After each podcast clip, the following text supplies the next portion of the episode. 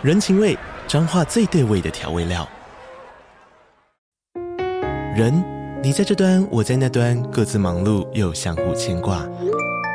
情，街角的吵杂声传递温暖与思念。味，是从每一个转角飘出的乡愁。这里是彰化县政府 Pocket 节目《彰化早咖》，我是主持人内克。从彰化大小事各具特色到旅游攻略，透过轻松有趣的访谈，带着大家走进最在地的早咖。准备好了吗？彰化的故事，我们说给你听。以上为彰化县政府广告。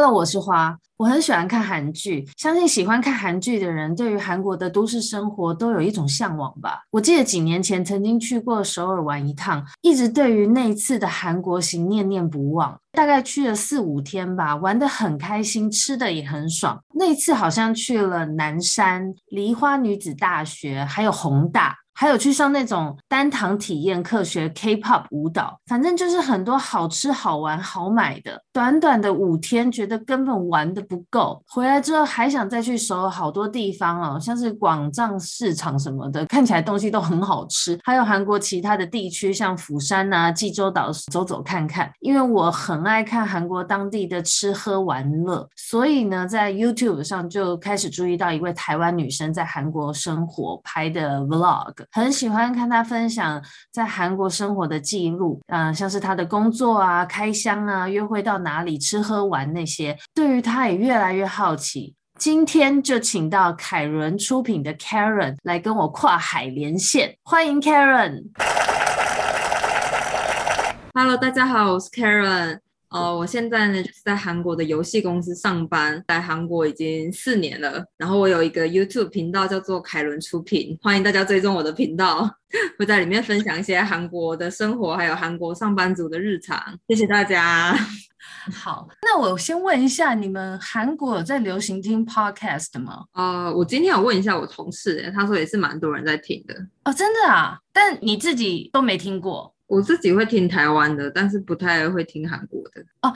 所以你同事、你那边的朋友和你就你们还是有在听 podcast 的，就不管他是哪个国籍的。对，就韩国好像也是蛮流行的啊。因为我之前有问一个在越南的朋友，他们就好像没有什么在听 podcast，因为他不是华人，呃，他不是台湾人啊，就是越南人。因为我知道 podcast 算美国来的吗？就是欧美先比较流行吧？这个我也不太清楚，但好像就是 就是两两三年前突然开始流行起来。对对对，就台湾也是。那你为什么那时候会想去韩国啊？其实我来韩国最大的原因呢，就是因为想要留学，但是又有很多的预算，所以说呢，就是把韩国当成是一个算是比较经济实惠的选择。因为我那时候就是有拿到一个全额奖学金，所以说我来念研究所是就是不用付学费，然后再加上那个奖学金是有给我每个月的生活费的，所以说会想要来韩国。其实那个时候就是知道说啊，这个国家就是有一些比较容易取得的奖学金，就比起欧美国家，韩国的奖学金给的比较大方。然后再加上自己其实那个时候也对就是韩国的文化啊什么的有一些兴趣，这样子，所以就决定来韩国念研究所。念完研究所之后，就很自然的就觉得说，那既然都有学历了，那在这里可能要有一些工作经历比较好，所以就也很自然的就找工作，然后就留下来工作这样。哦，有，其实我有去看你讲说那个在韩国留学的那集的 YouTube，我就觉得你很厉害，因为你申请到的是延世大学的研究所，对不对？啊、呃，对。那个不是在排名很前面的吗？就很强哎、欸。在韩国，就是他们有三所就是最好的学校，就他们就叫 KY，、嗯、就是 Sky，就是延世就是其中的一所这样子。嗯，所以韩国人心中的就是名校，没有错。其实你最初原因，你就是想要留学，只是刚好韩国的这个方案有提供，算是如果申请上的话，就是很丰厚的奖学金，就对，因为不用担心生活费什么的。对，不然其实我也有考虑过去美国，就我那时候也有准备留学考试啊什么的，但后来就是想一下就觉得。觉得，呃，美国的那个留学费用真的太高了。嗯、如果要完全靠自己的力量就完成留学这件事情的话，那我以后可能找工作、就业什么的，相对来说可能难度比较高。能不能够还清就是这个留学的费用？我觉得就那时候有一点疑虑，因为其实我自己就是想要体验一个在国外生活，嗯、然后就是留学生生活的感觉。我就觉得说，那韩国它就是比较近，然后又有奖学金，然后我对这个文化也蛮有兴趣的，所以我就觉得是一个还蛮适合的选择吧。那你大学的时候怎么没有想过就直接交换学生？因为交换学生也算蛮经济实惠的，不是吗？我记得不用花很多钱。对，我后来其实蛮后悔的，我觉得我应该大学要去交换。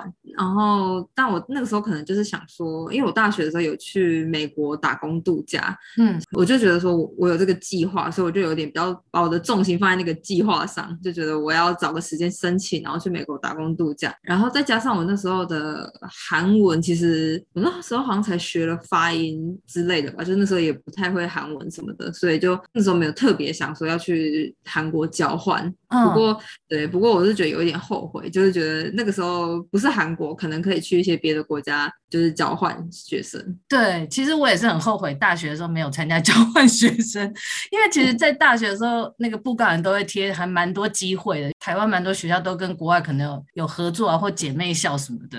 我身边的朋友都有去，就他们去什么。土耳其啊，哦、去冰岛，还去冰岛哇，好酷哦！那他说宿舍门口就可以看到极光，我觉得啊，我应该要趁大学的时候去欧洲，而且去欧洲交换的话，你的签证什么就可以在欧洲旅游，就很方便，就很划得来。所以在大学的时候好好把握这个资源，还在大学的人，对。有一点后悔这样，哎，不过你大学的时候还是有去美国打工啊，也算是在那边有体验一下国外生活，对啊，就差不多四个月，就没有没有很长时间了，但是就也是有稍微体会国外的生活。嗯，四个月也不短了。像你去韩国念研究所之前，你的韩文已经到一定程度了吗？就是绘画那些 OK 了吗？呃，我来韩国之前其实就有考过韩文检定六级哦。我来韩国。之前我其实是在补习班上韩文的，就是在台北车站 附近的一间补习班。嗯，一开始上韩文的时候，其实还没有想过说哦，我以后要去韩国工作，或者是去韩国留学。我就只是那时候觉得下班然后就回家真的是太无聊了，所以就觉得下班应该要早点事情做，所以我就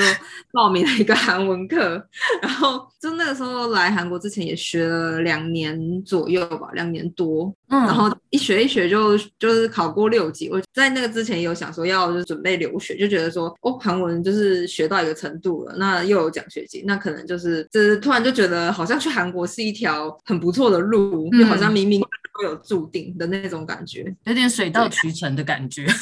有一点哎、我以前的大学教授就说啊，他觉得因为可能大学的时候都是比较迷惘的，所以大家就是导生宴的时候，就跟导师吃饭的时候就会说啊，不知道要以后要做什么啊什么的。然后那个时候的教授就说，不要放弃每一次学习的机会的话，以后你的要走的路就会很明显的就是显现出来。我就觉得可能就是这样，就是我虽然说只是下班去学韩文，但是我其实也是算学的蛮认真的，所以就觉得最后就好像有了去韩国的这个机会。你那时候会。选择学韩文是已经开始有在看韩剧还是什么？对韩国文化比较有兴趣才会选择韩文吗？对，因为在台湾也是比较流行韩国的音乐啊，韩国的就是戏剧、综艺节目啊，戏剧、啊。对对对对，我是看蛮多综艺节目的哦，韩综。对对，因为我我记得其实呃，就韩剧开始流行的时候，我也是对韩国很多向往，所以我就去学了韩文。我是先报那种呃文化大学推广教育部，就是他一次开课。可能一个月、两个月一期的那种，然后我上第一堂就想睡觉了，嗯、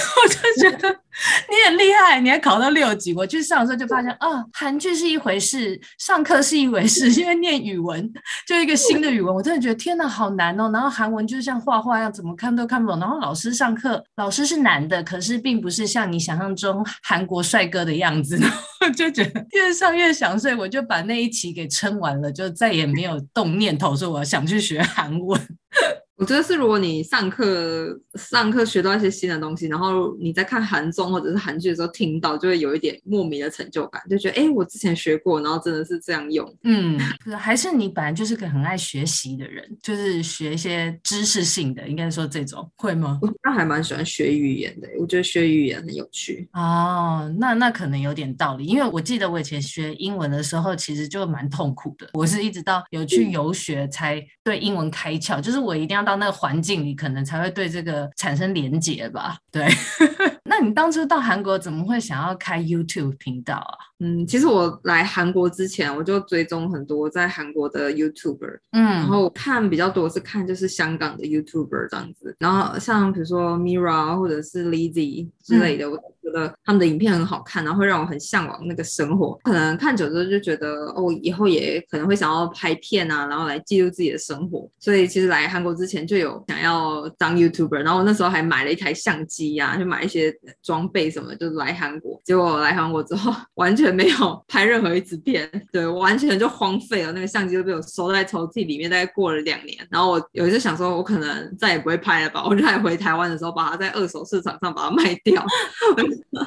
然后后会想要再开始拍，是因为那个时候已经开始上班了。就其实第一份职场有很多不是那么顺利的地方，会让我觉得这个人状况蛮低潮的。但是在低潮期的时候啊，就会想要去做一些新的事情，来让我自己。整个人 refresh 就是给自己一些新的刺激，然后我就觉得我比较能够度过那个低潮期，嗯、所以说那时候就觉得哦，那我既然以前曾经想要拍影片，那我不如就现在就开始真的认真的拍拍看吧。但是那个一开始也真的就只是用手机，然后跟自己呃买了 Final Cut 的这个软体，然后就开始学习剪片。所以其实有点像是觉得低潮期，想要找一些新的事情做。我觉得我好像是一个很喜欢找一些新的事情做的人。嗯，我也觉得，因为我后来在 follow 你的。动态或什么？你现在好像也是晚上又在学学英文，后来又变成学韩文，对不对？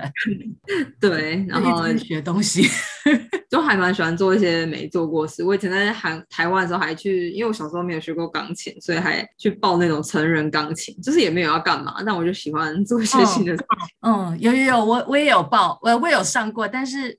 我这个人就是会上很多，然后很快就差不多体验完一下，就比较少有持续的。你你的钢琴会有持续吗？没有，我之前是学一下就放弃了。真的太难了。但是你刚刚说到那个低潮期开始拍 YouTube 的事，我觉得很有感觉，因为我也有看到你讲那一段，应该说那一集啦。我其实 Podcast 也是差不多在一年多前开始，也是我低潮期，然后跟我朋友聊天的时候，他说你可以做做看，然后就就开始做做做做下来，就好像要度过低潮期，转移注意力也是一个方式欸。你去找一个新的东西，然后就就这样过来了。因为你我不知道你有没有觉得，你拍 YouTube 你就开始会更仔细的去注意你的生活嘛，因为你会找你生活上发现的一些事情是可以拍出来分享的。嗯嗯嗯，对啊，我觉得会吧。然后一方面就是你会整个人变忙很多，啊、因为我的低潮其实就是会，就是可能呃没有那么忙，或者是。没有那么的不知道该怎么说，就可能注意力都集中在那些让自己心情不好的事情上，嗯，就是低潮期。但是如果你有一些新的事情去分散你的注意力，然后让你的生活就是有一些新的目标的话，我觉得就会就是让你的整个状态就会好起来。那可是你刚开始剪一集的话，要花多少时间啊？其实我到现在都还是需要剪蛮久的，就是可能会剪个一个礼拜吧，但是我会集中在一天把它剪完，就可能会分成好几天，嗯、可能一天就剪个两个小时之类的，所以一支片可能就十几个小时。但这没有让你觉得很累或觉得很麻烦？也是有很累的时候。像去年其实一开始也是周更，然后后来到下半年的时候就开始没有再周更，就可能一个月呃两次更新啊，或者是什么三次更新啊之类的。那今年就是又开始就想说，哦，我要好好的努力，就是比较稳定的出片。但就是因为你要拍影片跟剪影片这件事情，其实都很花时间，所以就需要好的规划自己的时间。嗯。你是什么动力让你觉得你想一直把这个 YouTube 继续下去？我觉得就是自己会想要变得更有影响力一点。现在的一个短期内的目标，因为我其实从以前就觉得想要比现在拥有更多的影响力，然后想要拿这个影响力去做一些好的事情。当然，那个是要做些什么事情，其实我现在还没有想得非常的清楚。但是我就觉得现在可能要尽可能的去，就是让自己的 YouTube 发展的再好一些，然后拥有更好的影响力。再来就是我觉得会常常收到一些很不错的回馈吧，就是我觉得也有很多人会告诉我说，看了我的影片之后，他们得到一些动力啊，或者是他们觉得就是他受到鼓舞啊之类的，我就觉得啊，对我来说是一件很棒的事情，就觉得应该是有人在期待看我的影片的，所以就会觉得你不管怎么样还是要努力的更新。嗯，有我在我有期待在看你的影片。谢谢，就看了之后怎么就是有一种舒压的感觉，有有些啦，有些看起来很舒压，就是你去吃东西，你们约会去韩国吃好多那个，就是那种很在地的韩式料理，我都觉得哇，就真的跟韩剧的一样。没有能出国去韩国的时候，看那种在韩国生活的感觉，就是觉得很棒。那你花多久的时间融入韩国的？就是去念书开始？嗯，其实我事先就说这个问题。之后我就很认真在想，我好像没有花很久的时间融入韩国。我其实才刚来不久的时候，可能刚开始两个礼拜左右，我会觉得有点郁闷，又有点孤单。嗯、但是我一落地，大概 四天还五天后啊，我去参加那种语言交流会啊，然后就认识了一些朋友，就开始可能周末就是有局可以去玩，嗯，然后后来就是开学，所以就是也在学校就认识新朋友。我就觉得其实那个过程没有让我觉得特别的痛苦，或者是特别的难熬，而且我。记得我那个时候，我的朋友就说，他说他觉得我看起来好像不太像刚来韩国人，很像在这边已经生活很久的人。哦，真的？我也觉得，我也觉得韩国人一直都给我一种蛮熟悉的感觉。而且我刚来的时候，非常常被误认为韩国人。我觉得你有像，我不知道第一次看到你的那个频道的时候，我好像有点不确定你是不是台湾人。而且你讲话的口音，你讲话口音有变吗？还是你本来讲话的口音就这样？好像本来讲话口音就这样，但是很多人就说不太像台湾人。对对，真的，我看你讲话的时候，其实我不觉得你像台湾人，然后加上你又很白，就会以为你是韩国的华侨之类的吧。对啊。太有趣了，哎，可是你说一下你之前有去过美国打工度假啦，你去那里的时候也是一样自在嘛？因为你本来就说你很向往在国外生活那种感觉，是不是？你到国外生活就是很容易融入当地的人这样？我觉得有好像是这样的，因为我那时候去美国的时候，我也是很快就融入当地，然后同事打成一片，然后就去可能酒吧喝酒玩这样子，就觉得在国外的时候好像特别自在。其实到现在好像也还是觉得这样子，就很喜欢在。外国生活的感觉，所以你并没有对韩国失望，因为我有认识过朋友，他是好像大学的时候去交换学生，也是一开始会觉得哇，韩国就是总是会有那种一些梦幻泡泡嘛，然后他去了之后，他就发现他不喜欢那边，尤其是那边的文化的感觉，可能他还说他觉得去那边玩玩可以，在那边生活觉得很痛苦啊，不喜欢，而且他也不喜欢韩国男生，就他觉得韩国男生好像就很大的男人主义什么的。但我有看到你有录一集，就是不是说韩国人都这样，就你你有什么看法吗？你去韩国，就是他们那边的社会文化跟台湾有差很多吗？嗯，我觉得是是相对来说是比较保守，没有错啊，真的哦，是比台湾保守蛮多的。而且我觉得他们特别会有一种你几岁啊，必须要做什么事情的那种观念。就比如说你，嗯、呃，二十岁就要去上大学，然后你可能大二的时候就必须休学去当兵，然后你几岁就必须要找。第一份工作，几岁的时候要升上什么职位？如果几岁没有升上什么职位，那可能就是很失败。然后，嗯，几岁要结婚？几岁要就是生小孩？就他们对于这种几岁要做到什么的这个观念，第一个是比较强。所以说，如果你没有符合那个的话，他们可能会，呃，就是你可能会感到一点压力。就是如果是韩国人的话，嗯，再来就是我觉得他们大部分人的想法都比较传统。就比如说，我觉得就拿。可能像呃同性恋，我不知道用这个词算不算是很正确的。嗯，同性恋，嗯，LG 那个吗？LGBT 是不是？LGBT 像在台湾呢、啊，我就觉得我其实身边很多朋友就是会很大方的就出柜。对，现在是这样，我觉得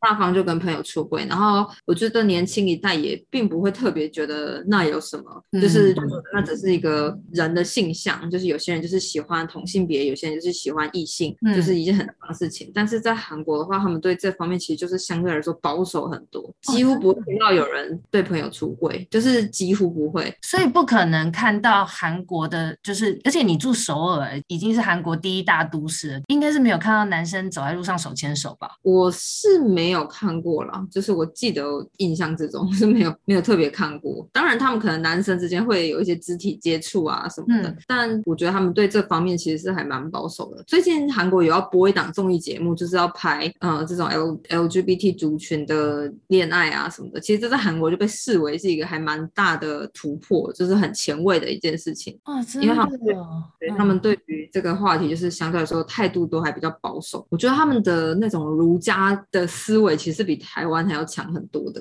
哦，因为他们也是受到儒家跟儒教的影响很大。对对对，其实现在我发现走在台北路上啊，男生跟男生牵手的那个，嗯、我看到次数还蛮多的，而且就是我看到也没有什么感觉，就是觉得这么的自然，就是好像已经跟几年前真的差很多了。但是我没有想到韩国的那个氛围是这样。那你你身边有那种你觉得他可能是 gay 的男生，但是他没有出柜或不敢出柜，有吗？你身边有这种朋友？但因为我就是 gay 达非常的弱，所以我觉得 我基本区分不出来。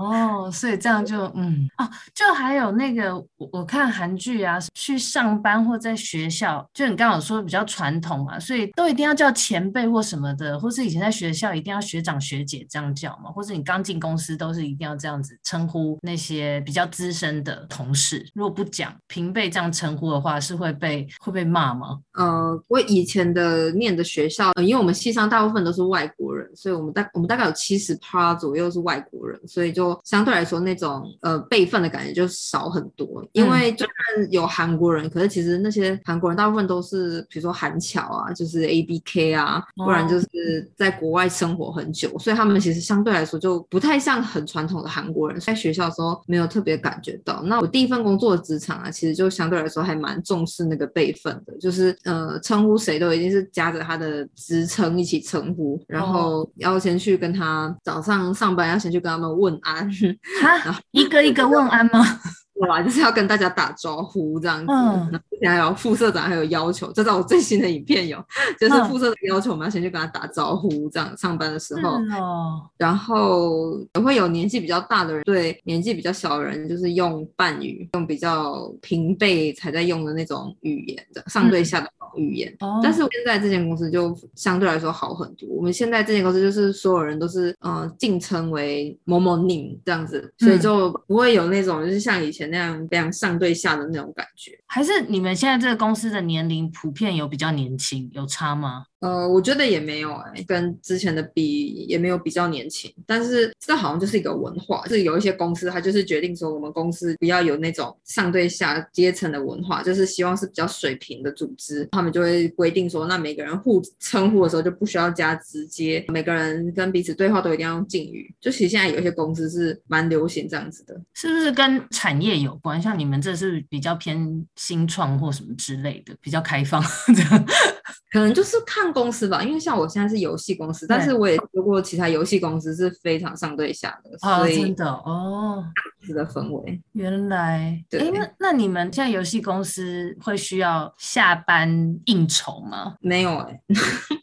其 实我来韩国之后好像没有应过酬哎啊，真的，因为因为我之前在 dating app 有认识一个韩国男生，他在台湾啦，我们有出去喝过一次咖啡，然后我就听他说韩国人都超会喝酒的，在那边上班就是下班的时候还要大家喝酒喝到晚很晚，可是隔天早上又要准时上班，我就觉得韩国上班生活好累哦。所以你的上班到现在其实没碰过这种？对啊，我其他都没有碰过。我觉得也有可能是因为我疫情爆发之后才开始工作。所以说，因为疫情就是这个喝酒的文化本来就减多，因为他之前有段时间禁止群聚。然后我现在的公司就是虽然说有开放了，但是呃，就是虽然说那个集聚会的那个限制有开放，但我现在的公司也是，就是没有在晚上聚餐。我们每个月都有一笔预算是可以聚餐的，嗯、但是我现在就是会在中午就解决这件事情，就大家中午出去外面订一个比较好吃的餐厅，就在那里吃一吃这样子。我一开始本来想说，哎，来跟大家就是喝个酒变熟，结果杭州我跟另外一个朋友都是头晚上聚餐，其他人都要中午聚餐，没有人想要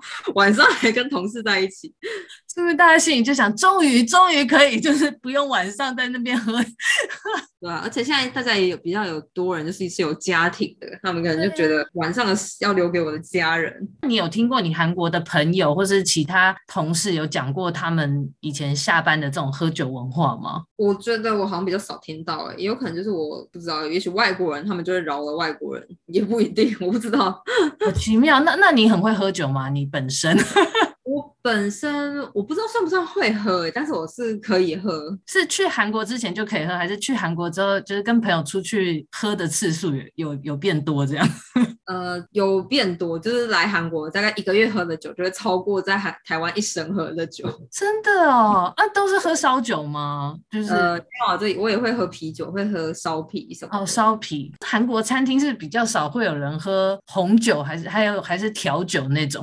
都是都是烧酒跟那个啤酒这样打，红酒跟调酒可能就是要在那种 bar 喝，但如果是一般的餐厅或者比如说吃烤肉那种的，他们就是会烧酒啤酒是比较主流的。哦，那那你有觉得韩国人有排外吗？其实我从来没感受过哎，就你你现在这个公司，你是唯一的外国人吗？还是都会碰到不止一个外国人？我是我们组现在唯一的外国人，但是在别的组也有外国人。哦，那你前一个公司呢？我前一个公司也有外国人，就是个位数吧，但是也是有。你进的公司就是会收外国人的公司啊？呃，对，因为我我会进的公司一定是他会需要用外国人公司。嗯，反正你在上班的地方是没有感受到什么排外的感觉，就对了。对，我觉得有可能我在研究所的时候，就是身边就是因为外国人比较多，所以说没有感受过有什么排外，因为大家都是外国人。然后在工作的时候，我也不觉得说真的有被排外。嗯嗯，哎，那在韩国工作的或生活台湾人多不多啊？你觉得？我觉得还蛮多的，就是比我想象中啊，真的啊。好，我还有一个其实我一直很好奇的问题，就是韩国的医美有没有比较便宜啊？你有尝试过吗？还是你有听说过？嗯、呃，我知道打过肉毒，但是我不知道台湾多少钱。那你记得换算台币大概多少钱吗？我那个时候打好像是台币可能一千三百块吧。你是只打一区吗？我只打那个下巴这边，但是我已经很久没有打了。然后台币一千三。对。那如果这样，以我的经验呢、啊，我觉得应该是便宜耶，因为我也有打漏毒，我每次都要打到三区，就是我是打那个什么抬头纹啊、皱眉纹跟鱼尾纹。我印象中一区的话就要七千哦，很贵。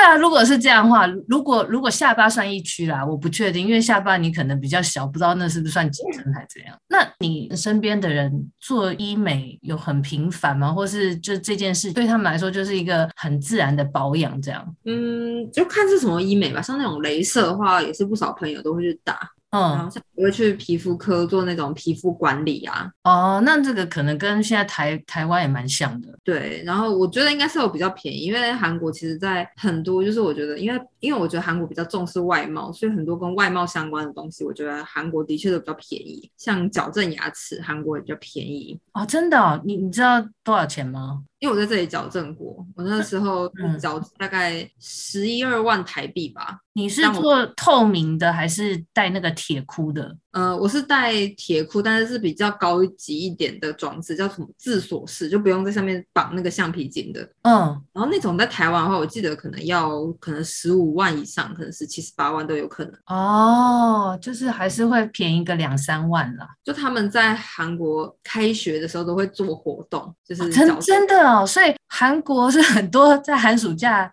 学生就会去做一些整理，就对了。对，还蛮多人都有戴过牙套的。那那你知道真的有整形的人多吗？我说的是大整形那种，不是不是什么打个肉毒那些的。其实身边的人有没有整这件事情，我看不太出来。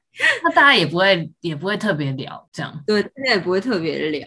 但但我觉得是没有我想象中的那么多啦，就不会像大家觉得就是韩国女生都有整形这样，我觉得不会到那个程度，就是大部分人看起来脸还是蛮自然的，因为因为我曾经有去过就是江南啊，然后我就就是下地铁站出来，我就看到一个真的是脸长得非常不自然的女生，就是一看就知道是有整过型，但是我就如果是身边的话，好像没有那么多这样的 case。可是大家皮肤是不是都很好啊？至少都是白皙，然后毛孔小这样。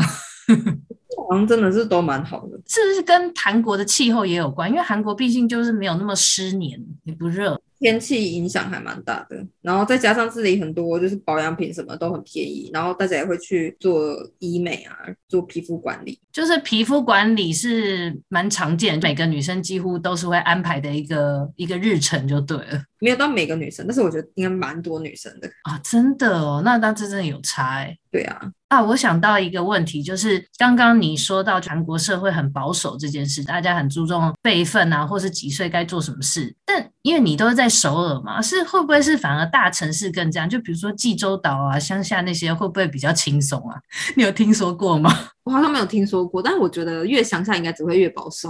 好，真的哦，那就是有点像在五年前的台湾，会很介意什么三十岁你怎么都还没结婚什么的。现在虽然也会讲，但好像渐渐的，我感觉啊，长辈好像渐渐放弃会问这些问题了。可是以前，以前就是也是很常会有被那种会听到该到什么年纪，然后怎么哦找到工作了怎么不结婚啊？结婚之后怎么不生小孩这种？所以韩国还是很多这种就对了。对，当然了，我觉得他们也是有在慢慢的转换，只是相对来说的话，我可能就会觉得韩国比较保守一点。难怪之前有看一些文章，会觉得就是说其实韩国压力很大，还是什么的。嗯，对，我觉得会耶。可是你是不是身为外国人，所以你在那边就觉得压力没那么大？因为我有一次看到你一个影片，有说到外国人的身份在这边好像也不算这边的人，所以不会被这边的人规定之类的。对啊，我觉得就是如果你是作为一个外国人的话，就还蛮自由的，比较不会被他们的那一套社会规范就是压住。反正听起来很不错，就是刚好游走在他们的那个规范的外面这样。对啊，我自己是这样觉得啦，就是你作为一个外国人，你本来就是原来的，就是台湾的那套规范管不到你身上，然后你在外国，就是他们也很难真的就是用他们对待他们国民的那一套来对待你，所以就是蛮自由的。哎，可是，在你们的职场里，呃，比较稍微长辈一点年纪的人，他们是会这样问你们年轻女生的私生活吗？例如就是会说，哎，你有没有男朋友啦？然后如果回有男朋友，会不会就会说，那你们什么时候结婚？这种你们在职职场里会问这种私人问题吗？我觉得看人，就是有、oh. 有些人会问，但是他可能就是比较没有礼貌。对，但我现在的公司是不太会这样，就是大家都保持着一个礼貌的距离。哦、就是那这样很好。嗯，但是就是大家应该不是说距离，就是大家会知道说不要去问太多别人私生活的部分，这样子。对，哦，那那这个那这个可能就是嗯，跟台湾一样看人啦。就有有的公司也是大家就是各自过各自，同事归同事。然后私人的生活归私人生活，这样。对，哎，那我看到你最近有在 po，就是你刚申请到工作签吗？呃，居住签证。哦，那是居住签证。你那你这样有打算以后会想要在韩国定居吗？会，目标会是想要先拿韩国的永居权，就是会想想要先拿韩国绿卡，这是我现在应该算一个短期的目标，然后再反正有那个再看要住哪里也都可以，就对。对，但是会不会说哦，现在就决定一辈子要住韩国？我觉得就你也很难知道未来会发生什么事情嘛，所以就可能至少三到五年内，就目标是先拿到那个绿卡这样。那个绿卡是很难申请吗？韩国这个绿卡要要怎么有很多条件吗？呃，我觉得如果你在这里有一个学历，然后是研究所，有工作经验，然后工作年薪有符合他们的条件的话，其实并不会很难申请。就是相对其他国家，我应该觉得是比较好申请。可是比如说像你现在在韩国四年了嘛，所以有没有一个比如说平均五年可以拿到这个这个东西？最快最快的话是研究所后毕业三年可以申请，或者是居住签证拿三年可以申请。是说可以申请，还没到申请得到，是这样意思吗？对，因为你要申请得到，你还要看就是其他的条件有没有符合。哦，那申请到拿到中间等的时间就是不一定，是是这样吗？对，其实审核算是审核蛮久的，目前听到的啦。会超过一年吗？呃，好像没有到一年，但是好像有听说好几个月。哦。哦，那至少没超过一年，那还算可以啊。反正至少目前你还不会想离开韩国回来台湾找工作就对了，还想要继续在韩国工作。对，目前的话，那你在那边，你又住首尔那边的租房子跟买房子的价格，你知道跟台北有差不多吗？还是有比较贵？但我不知道 台北的房子的价格。那你说说那边的价格好了，但是可能要请你帮我算一下。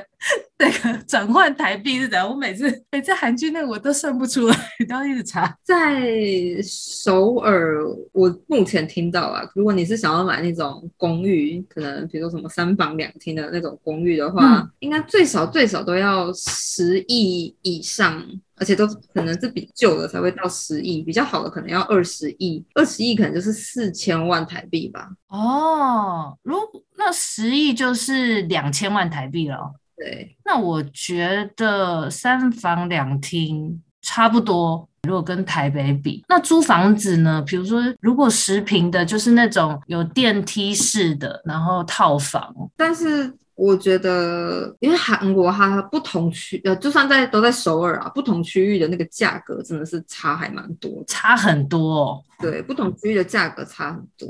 就是我有朋友，就是比如说他可能住比较便宜的区域，嗯，那可能一个月房租就也不到一万台币，电梯大楼的套房。他那个就是有到十平吗？还是更小？有到十平，但是可能一样的大小，可能在别的地方可能要两倍的价格。比如说可能在江南，那就是两倍的价格，就可能两万。所以有一点抓不太到那个中间数。但我我现在房子的话，我现在差不多是一万五台。币，然后现在大概是七平左右吧，就也是套房式有电梯的这种。对，那差不多。我觉得这挺这个也差不多。反正江南就是最贵的地段，是不是？当然很贵。对，哦，两万有了。如果信义区那边的话，全新的，嗯嗯，那个保证金很贵啊，就是押金。台湾不就押两个月的房租吗？对对对。韩国大概要押个大概，我现在押是押二十五万台币。哈，哦，有我有听过保证金这个事，但是我没有我没有搞很清楚，所以他们有些可能就是比较好的好的房子，他首先要先要求知道你够付得起这么贵的保证金，他才敢租给你就对了。没有，就是韩国的租房文化就是就是这样，就是保证金这么高，很贵。通常就是一个很基本、很基本的价位，就是嗯，可能像比如说十二，大概十二十三万的保证金，这是一个很基本、很基本的价位。真的哦，一万，然后一万二台币的房租，这是算很基本的。那这样子，相对租房子的门槛就比台台北高很多，比台湾都高很多欸，因为你一开始就要先至少先筹个十几万出来。哎，就是保证金这件事情是，嗯，就是韩国，我觉得韩国跟台湾租房文化很不一样的地方。可是保证金是你退房的时候才能拿回来全部就对了。对，好，你退房他才会还给你。哇，那这个这个真的好贵哦，这都有点像是预付一年的感觉了。对，但是他不会从那里面扣啊，但就是另外的啦，反正又要再另外一笔给房东就对。对，可是他这样才比较。不会容易碰到租房子的人突然就不缴房租这种事吧？嗯，这个我也没有那么清楚。但是既然就是有一笔保证金扣在房东那边，那可能就这个风险就比较小吧。哦，那买房子的话，你知道吗？买房子也有那种头期款只要付两成就好，还是要也是要先付很多？但我听说通常贷款是可以贷得到八成左右的，所以可能也是付两成的钱当。哦那这就就还差不多。哦。那这样子就租房子比较会不会？那你们那边也有这种风气吗？就是如果你工作一阵子比较稳定的话，大家会觉得租房还不如买房，因为租房子很划不来啊，你钱都要喷比较多给房东。我觉得除非是跟韩国人结婚的人，不然可能不会想说要买房。但是韩国还有另外一个制度，就是叫做全税。这个全税就是说你准备一笔钱，这笔钱是比较大的钱，有时候甚至比买房还要贵。可能在韩国，我听说啊，可能差不多，嗯，比如说你准备个五千万台币给房东，然后你两年内你就可以不用付任何的房租。哦，这种叫全税。对，你搬出去的时候，他就把。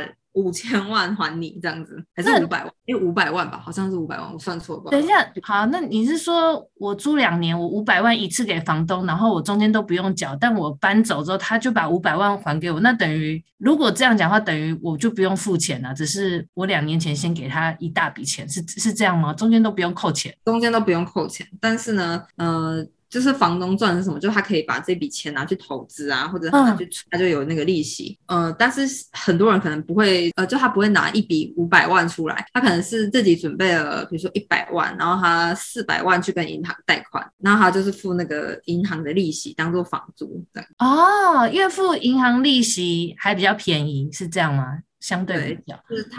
韩国租屋就是有什么全税啊、半全税啊、月租啊，就有很多。原来全税是这样，还蛮酷的，就是一种变相的借房东钱，对，房东变相的用这种方式来借借钱嘛，借钱让他有一大笔资金可以去另外运用投资干嘛的。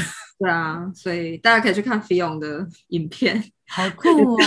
对，有比较精细的介绍。你是说另外一个 YouTuber 吗？对。叫 Fion，对 Fion，好，他他也是台湾人吗？他是台湾人哦，好好好。那最后最后，你有没有什么建议给想要到韩国生活啊，不管是念书还是工作的人都好？呃，我觉得韩国其实就还蛮适合念书，也蛮适合生活的。真的，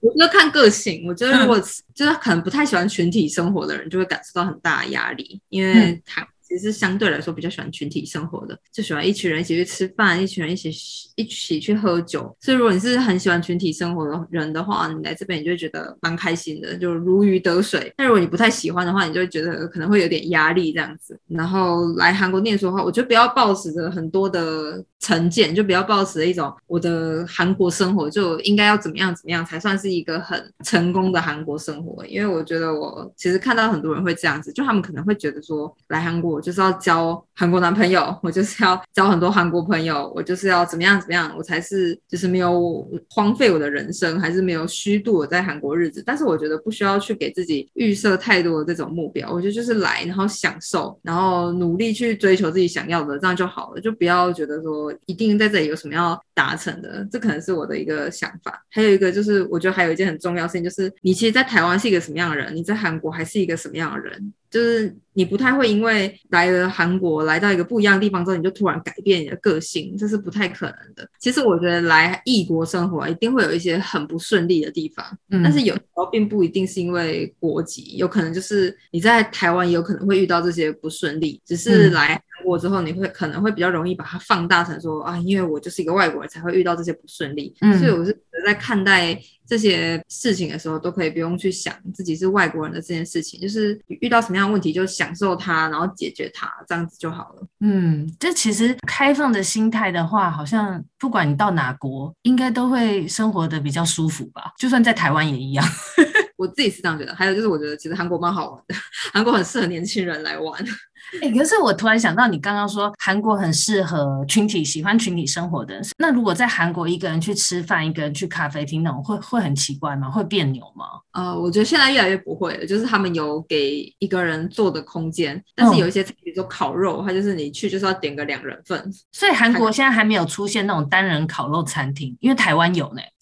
嗯，你有看过吗？也许会有吧，但是我我就不不多，我也不太不太清楚。那你们韩国有在流行？因为我自己现在看那个一些 YouTube 频道，现在都还蛮流行独旅什么的。韩国有在流行独自去旅行嘛？然后住那种背包客栈，或者是给一个人住的民宿饭店？我觉得还是比较少诶，就是大家可能会觉得去旅行还是跟朋友一起去比较好玩，或者是他们就会有一群人一起去旅行的那种行程。